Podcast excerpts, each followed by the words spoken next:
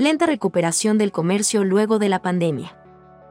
Sergio Martínez de León, presidente de la Camea Nacional de Comercio en Pequeño, dio a conocer que las deudas adquiridas por los comercios durante la pandemia tardarían al menos DLS años y como máximo 5 en ser liquidadas. La pandemia habría afectado tanto que el 90% de los casos se requirieron préstamos con instituciones financieras para poder solventar las afectaciones. Los créditos van de los 3 a 5 años, estaríamos hablando que en 2025 estarían terminando. No tenemos algún reporte de que algún comerciante no pueda estar pagando o que ande al filo, que tenga problema de que vaya a cerrar o esté en quiebra técnica, detalló.